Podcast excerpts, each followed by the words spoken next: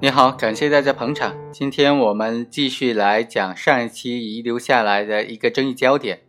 就是说在开设赌场的犯罪当中，如果是没有参与分红，仅仅是领取报酬而实施帮助的这种行为的人，构不构成赌博罪的共犯呢？在开设赌场的犯罪当中，我们认为啊，这种不参与分红，仅仅是领取报酬而实施帮助的人呢，应当是构成赌博罪的共犯的。我们回顾一下上期的这个案例，两千零三年左右，陈某就伙同彭某、陈某、王某等等很多人，利用赌博网站提供的这个网络的管理操作平台，担任了这个赌博网站的代理人，并且提供网站的账号和密码的方式，又发展了很多其他的下一级代理人和会员进行赌球活动。在这种网络赌博的犯罪当中，赌博网站的管理人所实施的赌博的犯罪，一般都是开设赌场的行为。为了顺利的开展赌博犯罪活动，赌博网站的代理人往往是通过组织相关人员共同来完成这个整个的赌博犯罪活动。在开设赌场这种类型的网络赌博犯罪当中，共同犯罪是一种非常常见的现象。网络的管理人往往会对相关的人员进行分工。比如，有的是专门管账号密码，有的专门发展代理商和会员，有的专门掌握控制参与赌球的人员，有的专门负责结算，有的专门负责日常的管理，有的专门负责记账、收取资金等等。那么，就有一个问题了：在这种开设赌场的赌博犯罪集团当中，所有对赌博起作用的人，是不是都要追究刑事责任呢？在这个问题上，我们应当还是做出区别对待，比较符合法理。对于那些在赌博犯罪团伙当中对从事开设赌场的犯罪起直接的、必不可少的作用的人，当然就应当追究刑事责任。对于那些对开设赌场犯罪无足轻重的人员，则可以不追究刑事责任。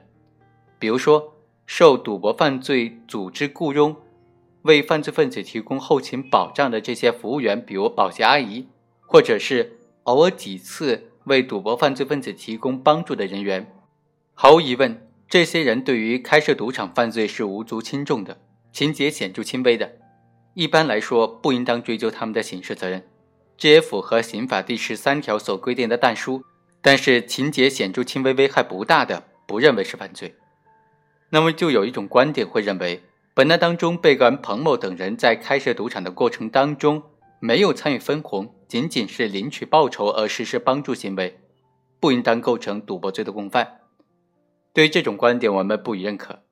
首先，上述五名被告人在陈某开设赌场的赌博犯罪当中，虽然是只领取的工资，不参与这种赌博的盈利分红，他们主观上是有没有以盈利为目的呢？这才是认定的关键。我们认为，共同犯罪是一个整体，在多数情况之下，各犯共同参与的人呢，他在主观方面应当是一致的，他的犯罪目的也是相同的。但是，当然也存在共同犯罪人当中犯罪的主观方面不一致的情况，特别是犯罪的目的不相同，更是非常常见了。对于一般的故意犯罪来说，共同犯罪人的犯罪目的不同，并不影响犯罪行为性质的认定。但是如果说是目的犯的话，那么共同犯罪人的犯罪目的不同，就会影响到对行为性质本身的认定。我们认为，只要是正犯的犯罪目的明确，即使其他共犯的犯罪目的不同，也不影响犯罪行为性质的认定。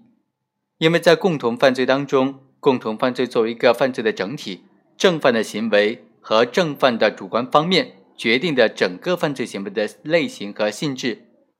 共犯只要明知正犯的行为性质和主观意图，并且实施的帮助行为，就可以构成正犯的帮助犯。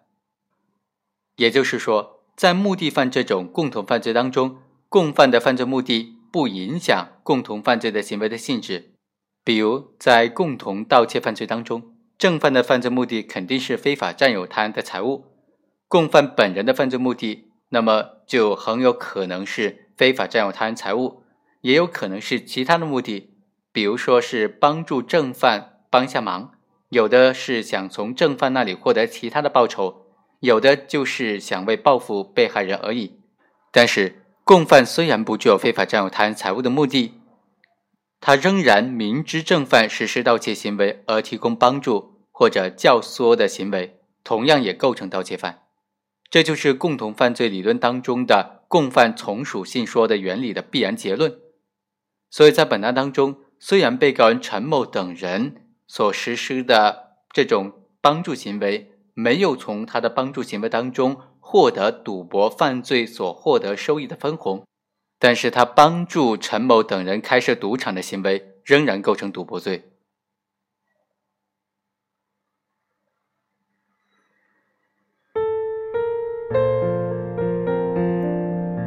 以上就是本期的全部内容，我们下期再会。